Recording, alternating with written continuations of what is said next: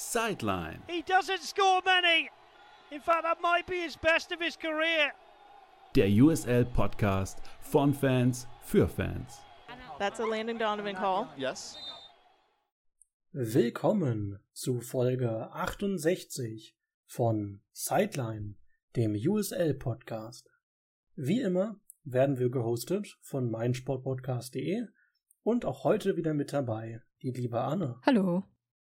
Wir haben heute wieder eine gute Mischung aus spannenden, unterhaltsamen und kuriosen Szenen für euch zusammengesucht. Aus der USA League One und der USA Championship. Und ich würde vorschlagen, dass wir vielleicht mit einem, einer Szene anfangen, die nach einem Spiel passiert ist, die doch recht Wellen geschlagen hat, aber jetzt quasi den Spiel, äh, den Spieleinfluss nicht mehr ändern konnte. Und zwar gab es letzte Woche die Partie zwischen Louisville und Charleston. Zwischen zwei Top-Teams in der Eastern Conference. Und die Partie ging 1-1 aus. Kurz vor Schluss gab es ein mögliches Tor, was dann zurückgepfiffen worden ist, weil auf Foul entschieden worden ist. Soweit, so gut. Was ist dann passiert, liebe Anne? Naja, normalerweise kennt man das dann ja, dass dann die Spieler anfangen, da so ein bisschen giftig zu werden, äh, so ein bisschen Trash-Talk auf dem Platz zu betreiben oder so, oder vielleicht auch nach dem Spiel. Aber in dem Fall war es ein Trainer, der, wie, wie sagt man das am nettesten, ohne zu viel zu verraten, der ein wenig erzürnt darüber war und sich benachteiligt fühlte. Und der andere Trainer konnte mit etwas zeitlichem Abstand, wann war das, ich glaube am Folgetag oder so, dann darauf reagieren. Und das wirkte dann ein wenig wie in der Unterhaltungsbranche gerne, äh, auch gerne genutzt.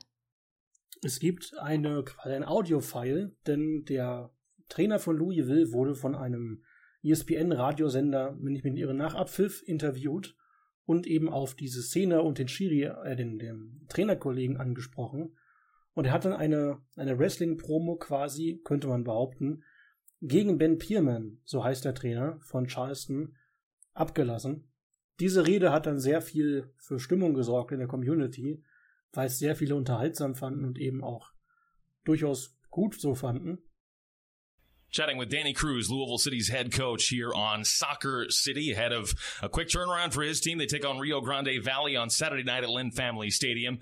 Let's turn to last night, though, Danny. Uh, a good result for your team, I think, ultimately against a quality team, the Charleston Battery, in a 1 1 tie last night. Uh, though you did have a, a, goal lead, and Charleston had to come from behind to tie the game.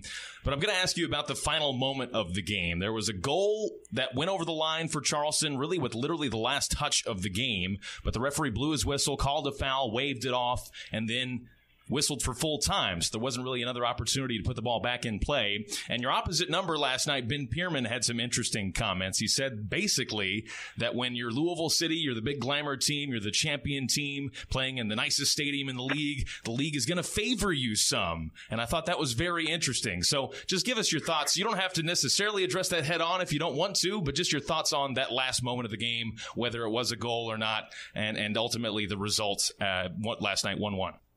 Yeah, first and foremost, um, you know, referee blows a whistle, calls a foul.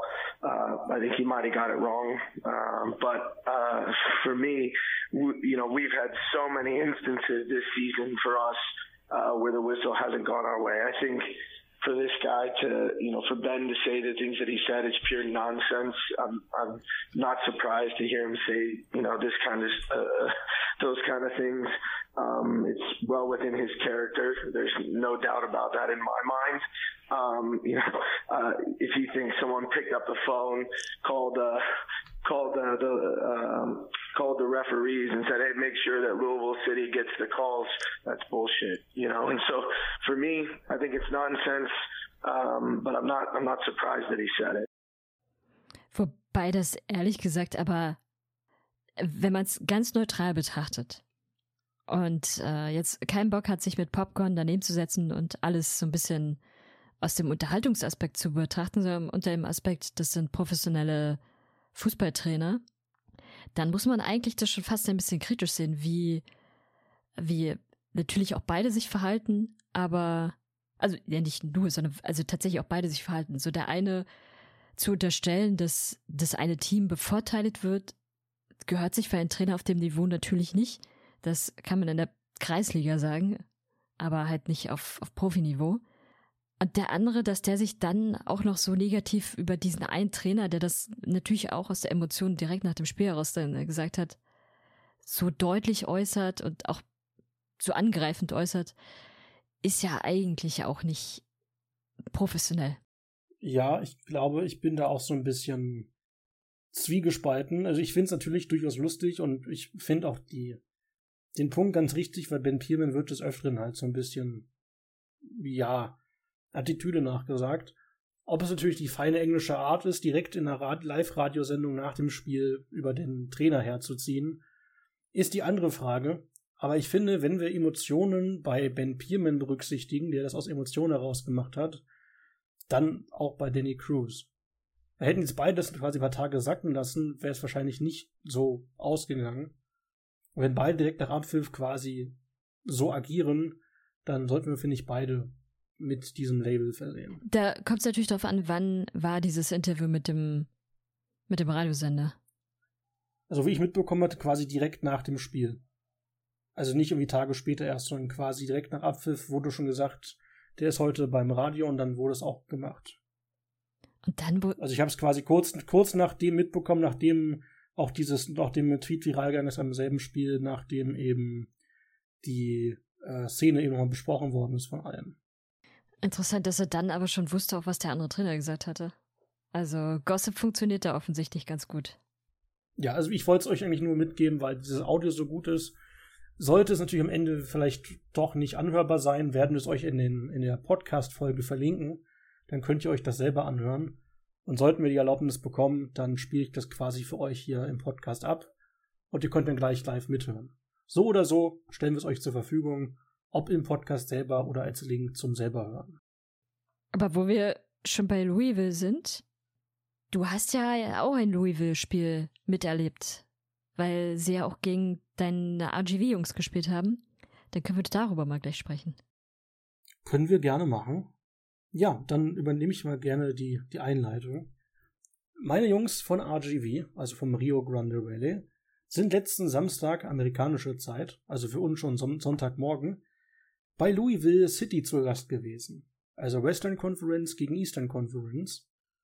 Und nach dem Spiel gegen die Jungs von Vegas eine Woche vorher war ich sehr pessimistisch, was das Spiel angeht. Und ich muss zugeben, unterm Strich war ich positiv überrascht. Wie war denn so dein, dein Gedanke als völlig neutrale Person zur Leistung beider Teams?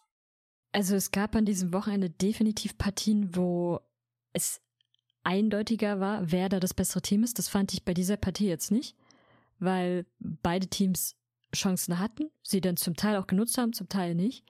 Und das schon fand ich über weite Strecken durchaus auch ein Spiel auf Augenhöhe war. bisschen chaotisch manchmal. Vor allem muss man sagen, gab es teilweise wirklich Glück oder je nachdem, wie man sieht, Pech mit äh, den Pfosten- oder Lattenentscheidungen. In der Hinsicht hätten noch, hätten noch mehr Tore fallen können besten, besten Verteidiger in der Partie. Genau. Begonnen hat die, hat die erste spannende Szene in der dritten Minute. Denn Cameron Lancaster hat seinen aktuell dritten Frühling für sich entdeckt und hat eine sehr gute Szene, um ein Tor zu schießen.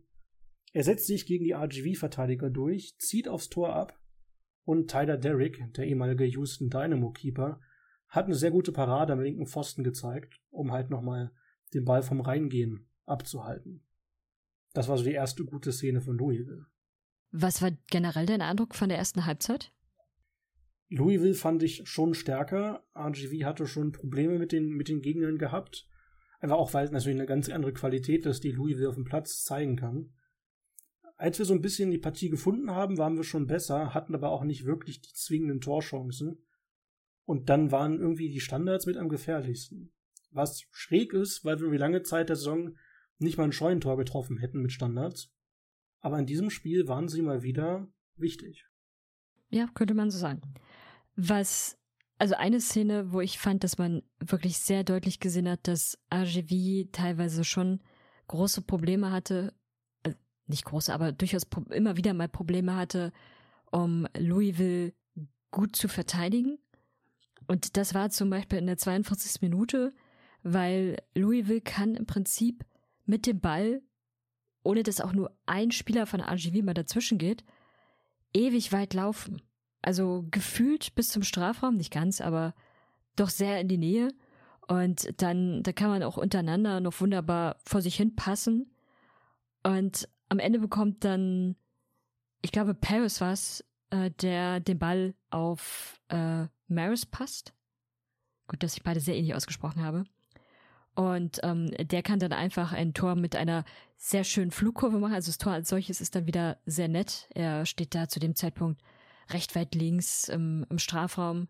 Äh, Quatsch, äh, recht, weit, recht weit rechts und macht ihn oben links dann rein. Das Tor als solches ist dann wirklich ganz nett, aber auch wie es vorher schon zustande gekommen ist, also das verteidigt RGV wirklich extrem schlecht, weil sie de facto nicht eingreifen und überhaupt erst die Möglichkeit geben. Gehe ich komplett mit. Das war durchaus eine gute, ein gutes Tor, aber man hätte auch so ein bisschen ja, konzentrierter verteidigen können, finde ich. Ja, vielleicht überhaupt mal hingehen. das passt natürlich. Es dauerte dann bis zur zweiten Halbzeit, bis dann das Tor gefallen ist für RGV. Und zwar in der 50. Minute. Es gab nämlich einen Eckball. Der Eckball war jetzt nicht mega krass zu erzählen. Der Ball kam in die Mitte. Unser ja, Kapitän und Eudi Juan David Cabezas springt hoch und haut den Ball per Kopf in die Maschen von Louisville, um den Ausgleich zu bekommen. War ein schönes Tor, war auch echt unerwartet. Und mich freute es, dass der doch sehr verletzungsgeplagte Cabezas da gleich mal ein wichtiges äh, ja, Ausführezeichen setzen konnte. Dann in der also ich fand ehrlich gesagt, das war gar nicht so die Partie mit extrem vielen Chancen für beide Teams. Klar, äh, hin und wieder mal, aber auch da fand ich, gab es an diesem Wochenende Partien, wo das, wo es auch dort viel, viel mehr gab. Von daher ist das ja irgendwie ein Kompliment für beide Teams, dass sie über lange Strecken es geschafft haben, den Ball so neutral wie möglich zu halten. Beide Teams hatten halt kurze Aussetzer, die dann halt jeweils zu entsprechenden Situationen geführt haben.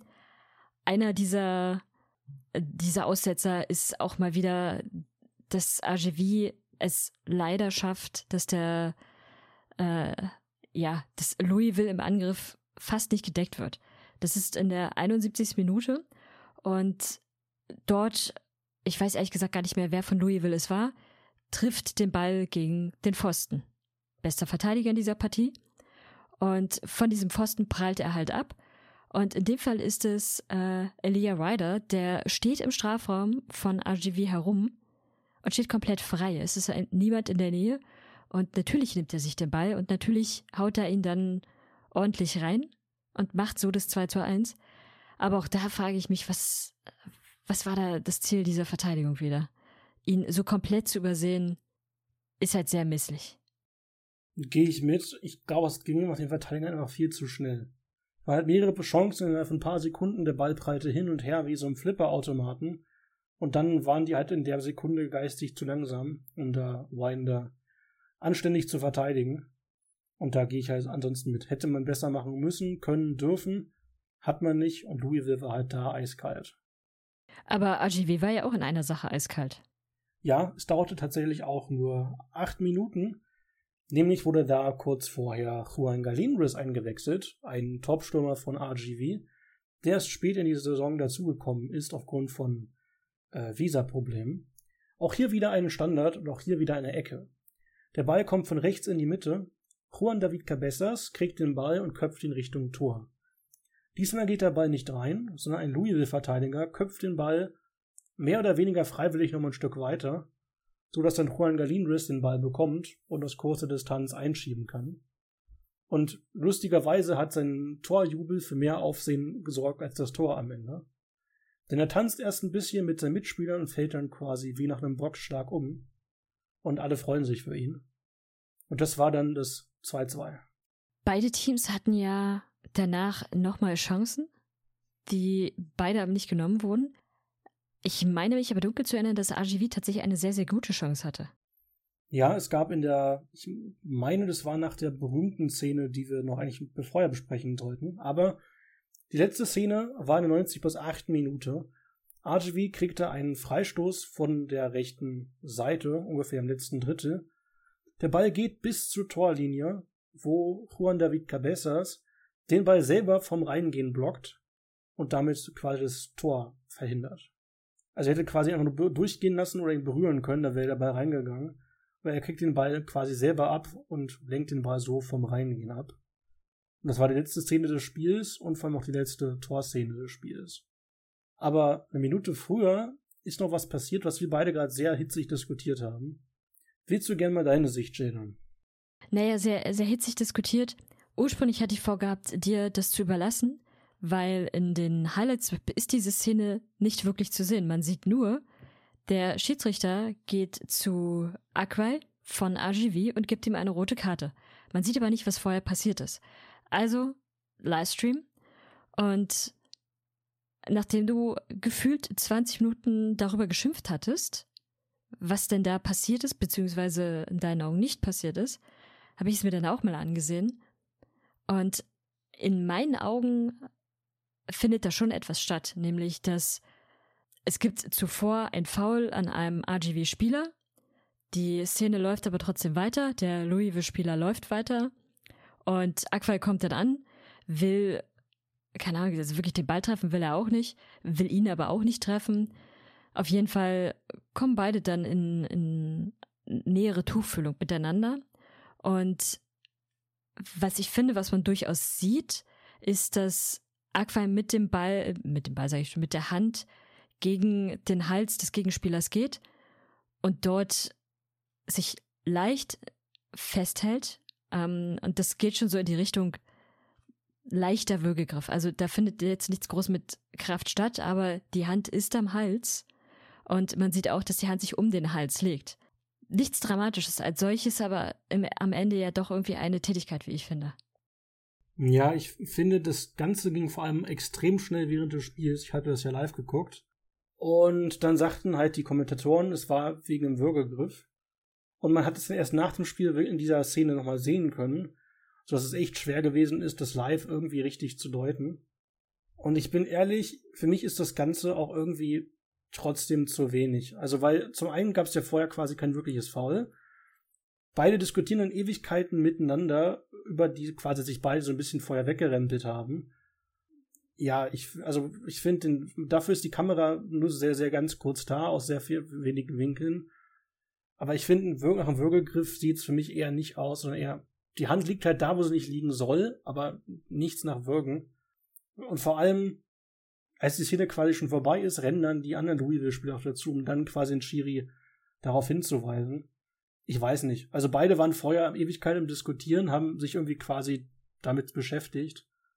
Ich finde es irgendwie komisch. Vor allem, vor allem hätte es auch eigentlich dann auch einen Freistoß geben müssen, wenn es dann auch wirklich ein Foul gewesen wäre.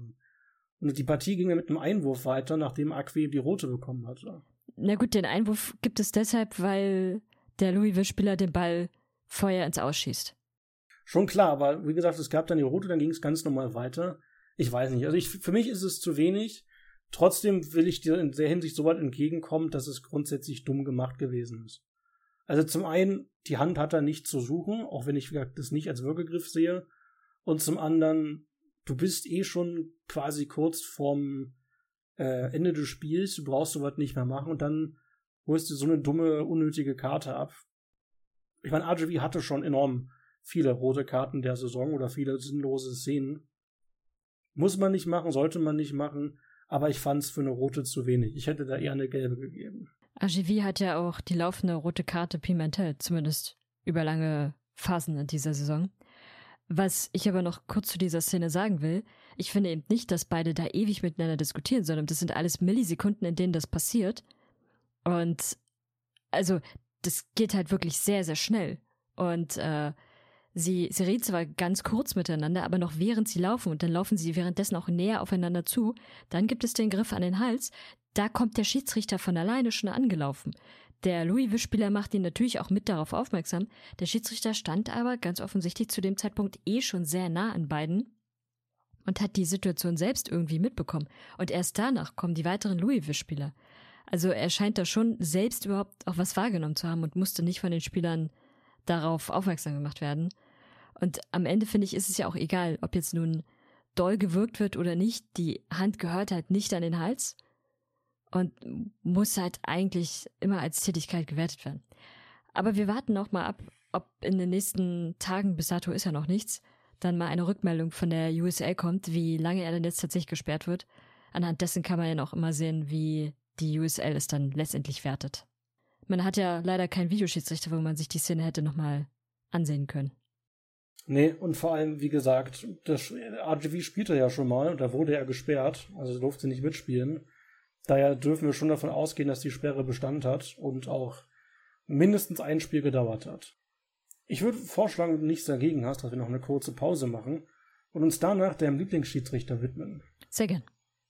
Dann würde ich sagen, bis gleich. Schatz, ich bin neu verliebt. Was? Da drüben. Das ist er. Aber das ist ein Auto. Ja, eben. Mit ihm habe ich alles richtig gemacht. Wunschauto einfach kaufen, verkaufen oder leasen. Bei Autoscout24. Alles richtig gemacht. Vernimmt sich, was man will. Dann wilde Gerüchte entstanden. Fast nichts davon stimmt. Tatort. Sport. Wenn Sporthelden zu Tätern oder Opfern werden, ermittelt Malte Asmus auf meinsportpodcast.de. Folge dem True Crime Podcast, denn manchmal ist Sport tatsächlich Mord. Nicht nur für Sportfans. Willkommen zurück zu Sideline, dem USL Podcast. Bevor wir einen kurzen Sprung in die USL League One machen, haben wir noch eine Partie in der USL Championship für euch. Da gab es nämlich das Spiel zwischen den Tampa Bay Rowdies und Monterey Bay aus der Western Conference. In diesem Spiel ist mir eine Sache aufgefallen, die nichts mit den Spielern zu tun hat, die ich aber sehr lustig finde und die ich dir unbedingt schicken musste, liebe Anne. Als du das gesehen hast und auch dir aufs Spiel geguckt hast, würdest du sagen, meine oder unsere Erwartungen sind der Person gerecht geworden? Und wenn ja, um wen geht's eigentlich? Absolut. Also, das kann man gar nicht bestreiten. Das Witzige ist ja, wenn ich mir ein Spiel nicht angesehen habe, ist morgens das erste, was ich tatsächlich mache. Die, ich gehe die Ergebnisse durch und gucke dann immer auf die Fakten, ob irgendwas Besonderes dabei war. Also, wer die Tore gemacht hat, wie viele Karten es gab und äh, wie viele rote Karten, wenn es welche gab, wer sie wer sie bekommen hat. All solche Sachen sehe ich mir dann mal kurz mal an. Und da ist mir im Halbschlaf schon aufgefallen, irgendwie gab es in dieser Partie doch recht viele gelbe Karten. Gut, bei manchen Partien ist das immer so, weil sie sehr, sehr ruppig ist.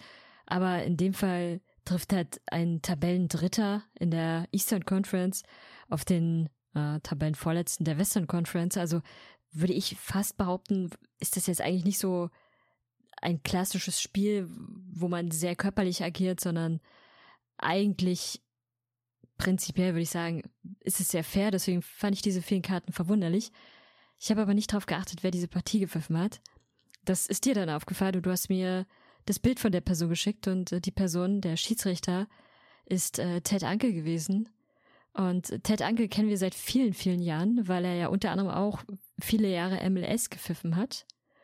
Seine Frau Christina Ankel ist ja ebenfalls Schiedsrichterin und hat auch viele MLS-Spiele gepfiffen. Ich glaube auch USL. Und man kennt Ted Ankel dafür, dass er immer sehr viele Karten vergibt. Ich finde, dafür hat er sich in dieser Partie noch halbwegs zusammengerissen. Das hätte auch schlimmer sein können. Aber es ist schon wieder ein bisschen durchgeschimmert, dass er der Mann mit den gelben Karten ist war dann, war, war tatsächlich ganz witzig zu sehen, dass er der Schiedsrichter war, weil es dann doch sehr gepasst hat. Zur Partie, man muss sagen, Tampa spielte zu Hause und hatte ja mittlerweile einen neuen Cheftrainer, den auch Ex-Tampa-Spieler Nicky Law. Wie ist dir so die erste Halbzeit aufgefallen? Was ist dir da so hängen geblieben? War Monterey stärker oder doch Tampa schon von Anfang an dominierend? Tampa fand ich war von Anfang an klar dominierend. Sie hatten schon in den ersten Minuten mehrere Chancen. Nicht die allerhochkarätigsten Chancen, aber man hatte schon gesehen, sie haben auf jeden Fall den Zug zum Tor. Sie wollen unbedingt so früh wie möglich treffen und haben die ganze Zeit auch Druck auf Monterey ausgeübt. so dass man da eigentlich auch schon erwarten konnte, dass da ein äh, Tor bald fallen würde. Aber so richtig geklappt hat so wenig. Also die Chancen, die sie sich erarbeitet hatten, haben sie dann immer sehr schlecht am Ende ausgeführt, sodass dann halt der Ball oft weit übers Tor oder weit vorbei ging und es dann am Ende meistens relativ ungefährdet blieb. Gehe ich tatsächlich voll mit. Dennoch muss man sagen, dass das erste Tor der Partie an Monterey gegangen ist. Denn in der 28. Minute gab es ein Tor für die Jungs aus äh, Kalifornien. Auch nicht wirklich spektakulär, aber doch interessant zu sehen. Es gab eine Flanke von links, ich meine von Sam Griedel. Fair kriegt den Ball in der Mitte und zieht den Ball ab. Sparrow sieht den Ball ein bisschen zu spät, meines Erachtens nach, so dass der Ball schon drin ist, bevor der Torwart quasi reagieren kann. Und so hatte Monterey dann eine frühe Führung. Gefühlt war das aber auch der erste Torschuss und das erste Tor gleich. Also so viele Chancen hatte Monterey, fand ich bis dato nicht unbedingt gehabt. Von daher war es auch leicht überraschend. Es blieb bis zur Halbzeit erstmal zu, oder bei diesem Ergebnis. Allerdings gab es in der 49. Minute dann einen Elfmeter. Und ja, dieser Elfmeter ist nicht so ganz ersichtlich, was genau da passiert ist. Das liegt zum einen auch an der Kameraeinstellung, die recht einseitig ist, um es mal so zu sagen. Also man sieht aufgrund der Kameraperspektive und Kameraeinstellung nicht viel, weil die sehr, sehr weit weg ist. Was man sieht, ist da sind ein Haufen Spieler, ich glaube nach einer Ecke oder nach einem Freistoß, ich weiß schon gar nicht mehr, recht nah beieinander, nach einer Ecke müsste es gewesen sein. Der, der Torwart kommt raus, die Verteidiger stehen natürlich auch alle beieinander. Man befindet sich zu dem Zeitpunkt in der, äh, im Strafraum von Monterey. Der erste Rowdy-Spieler fällt zu Boden, keine Ahnung warum, kann man nicht sehen. Dann fällt der nächste und irgendwie ist da so ein bisschen Fallerei, Treterei. Im Detail kann man es halt leider nicht so richtig sehen. Ted Ankel entscheidet aber dann letztendlich auf Elfmeter. Kann schon sein, dass es berechtigt ist, aber es kann auch sein, dass es das nicht ist. Ist halt, fand ich schwer zu sehen. Gehe ich voll mit. Also ich habe mir die Szene irgendwie mehrmals angeguckt, was da passiert ist.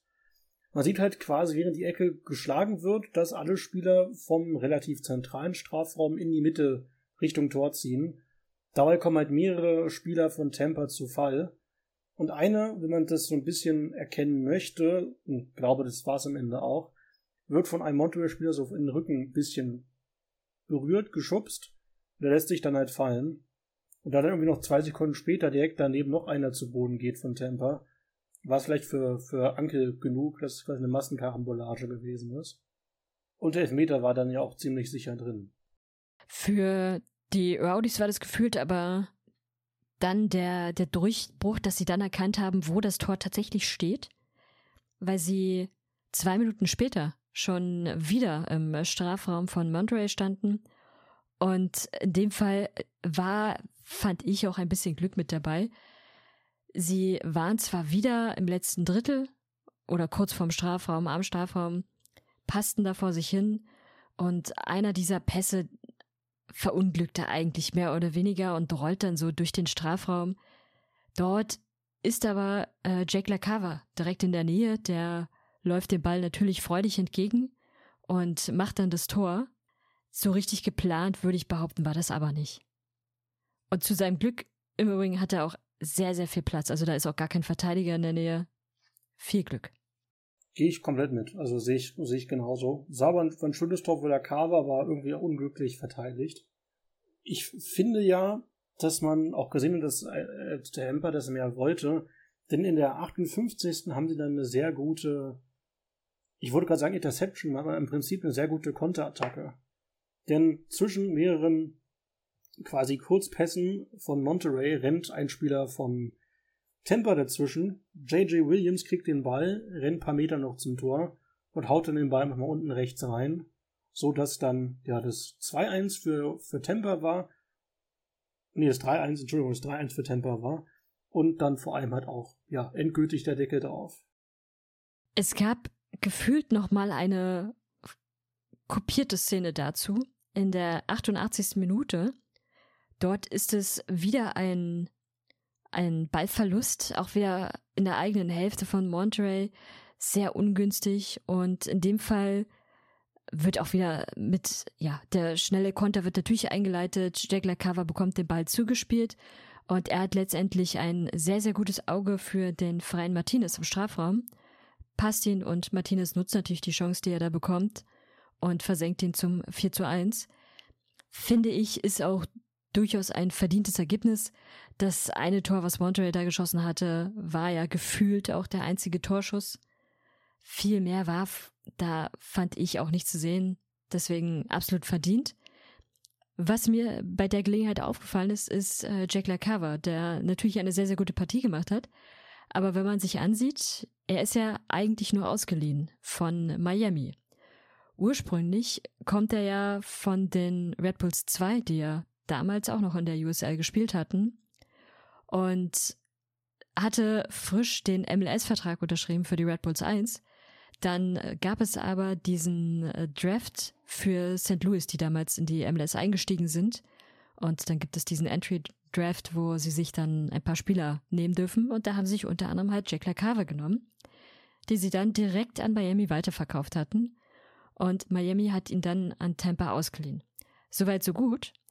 Das Blöde für Jack LaCava ist aber natürlich das, was bei Miami jetzt in den letzten Monaten passiert ist weil die sich ja gefühlt ganz Barcelona jetzt mittlerweile gekauft haben. Und ich sehe ihn da ehrlich gesagt nicht. Ich hätte ihn definitiv bei den Red Bulls gesehen. Da wird ein Stürmer, der Tore schießen kann, sehr dringend benötigt. Und ich glaube, das hätte er durchaus machen können. Schlimmer als Tom Barlow geht es nicht. Vielleicht auch bei St. Louis, da ist es mal so, mal so. Aber bei Miami, fürchte ich, wird er da gar keine Chance haben. Entweder Bleibt er also vielleicht bei Tampa oder wird nochmal an einen anderen USL Championship Club verliehen? Oder er kann hoffen, dass er wechseln kann. Weil für ihn hat sich, finde ich, so in den letzten Monaten einiges zum Negativen entwickelt, woran er keine Schuld hat, wie man in dieser Partie sieht. Würde ich dir komplett zustimmen. Ich bin durchaus ein großer Fan von Jake LaCava, dem doch noch sehr, sehr jungen und talentierten Spieler, der dann von Tampa eben in die MLS gegangen ist und da überhaupt nie wirklich eine Chance hatte Warum er bei St. Louis dann nie spielen oder nicht mal eine Chance bekommen hat, habe ich auch nicht ganz verstanden, weil das Team wäre perfekt für ihn gewesen. Frisch da, hat mit vielen jungen Talenten durchaus durchgestartet, hat ja auch eben ihre Debütsaison aktuell, also konnte nicht mal irgendwas falsch machen bei St. Louis. Bei Miami, auch quasi vor dem Großereignis, was da noch passiert ist, habe ich ihn auch nicht wirklich als sinnvoll gesehen. Also hätte ich schon gesagt, bei einem jungen, talentierten Team wie Salt Lake oder den Red Bulls hätte ich ihn eher sehen wollen. Und bin daher froh, dass er jetzt zurück bei Tampa ist, auch wenn es nur eine Leier ist. Hoffe aber, er macht ihn Danny Trejo und wechselt dann fest in die USL, anstatt immer von irgendeinem MLS-Team runter oder hochgezogen zu werden.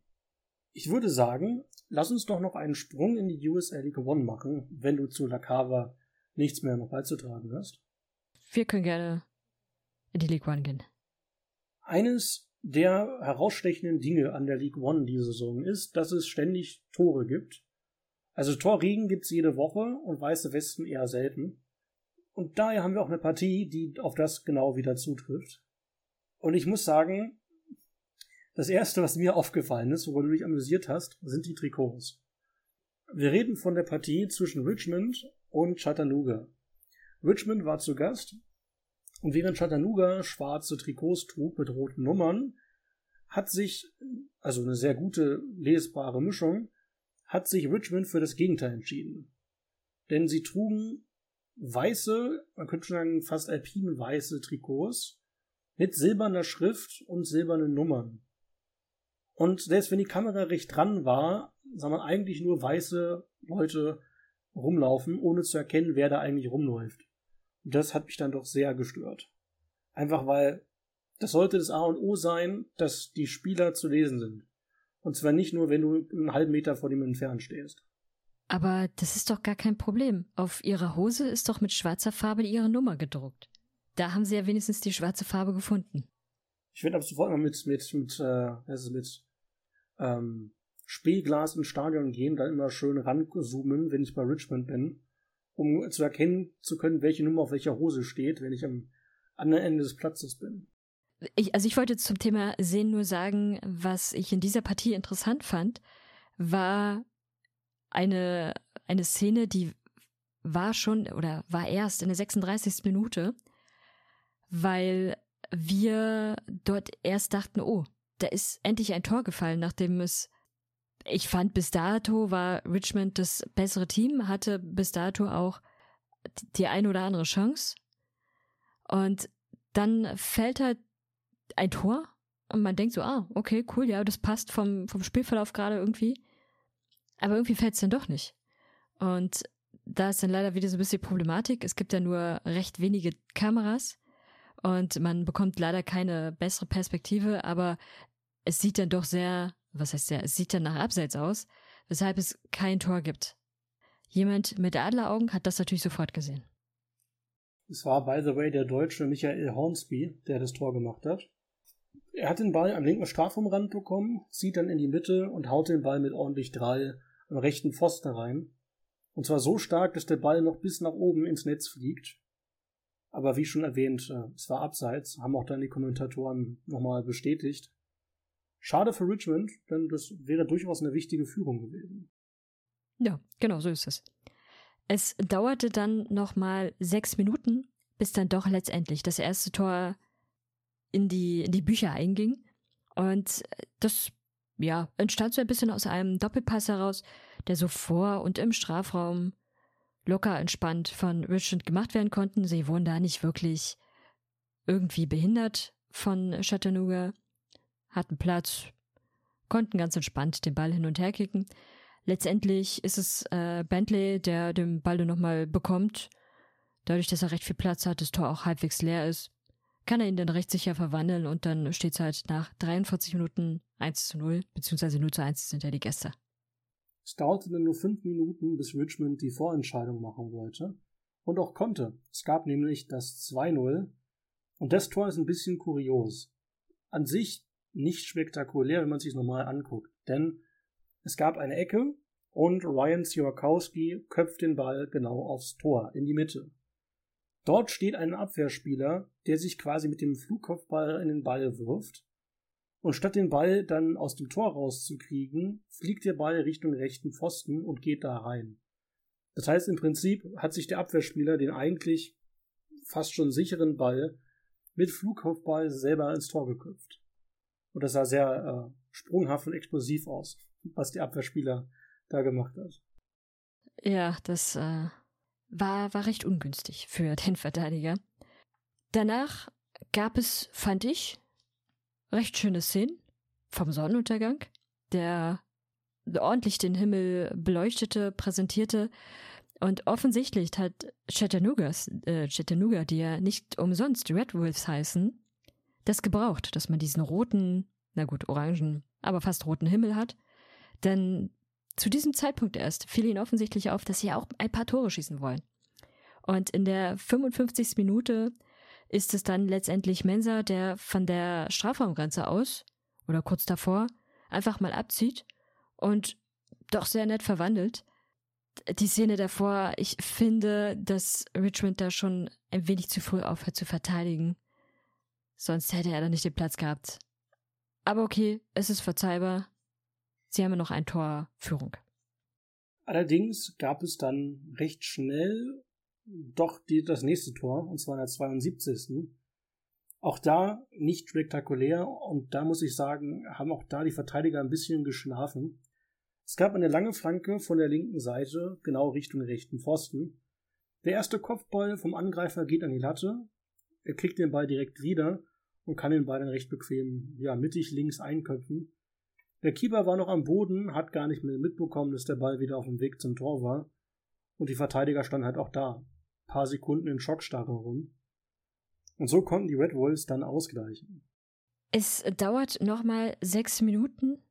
Der Sonnenuntergang ist immer noch hell am Leuchten. Da kann man wieder ein weiteres Tor sehen. Und in dem Fall musste ich kurz zweimal hinsehen. Gab es zuvor ein Foul? Gab es das nicht? Der Schiedsrichter steht allerdings direkt daneben, zeigt an, kein Foul. Und wenn man sich genauer ansieht, dann stimmt es auch. Der Verteidiger wird da, gut, in dem Fall ist es eher das Mittelfeld, wird da sauber vom Ball getrennt. Klar, der äh, Gegner stürzt zwar, aber es passiert nichts. Und wie gesagt, es war vorher kein Foul. Und Chattanooga geht sehr schnell in den Konter über. Und in dem Fall ist es einfach, äh, oder nicht einfach, sondern in dem Fall ist es Marsch, der den Ball bekommt. Und ich meine auch wieder von außerhalb der Strafraumgrenze abzieht. So oder so, auch da die Verteidigung der, der Kickers ist da leider nicht so ideal. Man lässt sich den Ball viel zu schnell abnehmen und selbst wenn dann der Konter kommt, dann wird sich nicht bewegt, wird gar nicht versucht, dem Gegner groß entgegenzulaufen. Da stehen zwei Gegner direkt nebeneinander, die sich im Prinzip die noch kurz Schere, Stein, Papier spielen können, wer jetzt am Ende das Tor machen darf. Sollte alles nicht sein. Ist aber leider so und dementsprechend steht es dann in der 78. Minute 3 zu 2.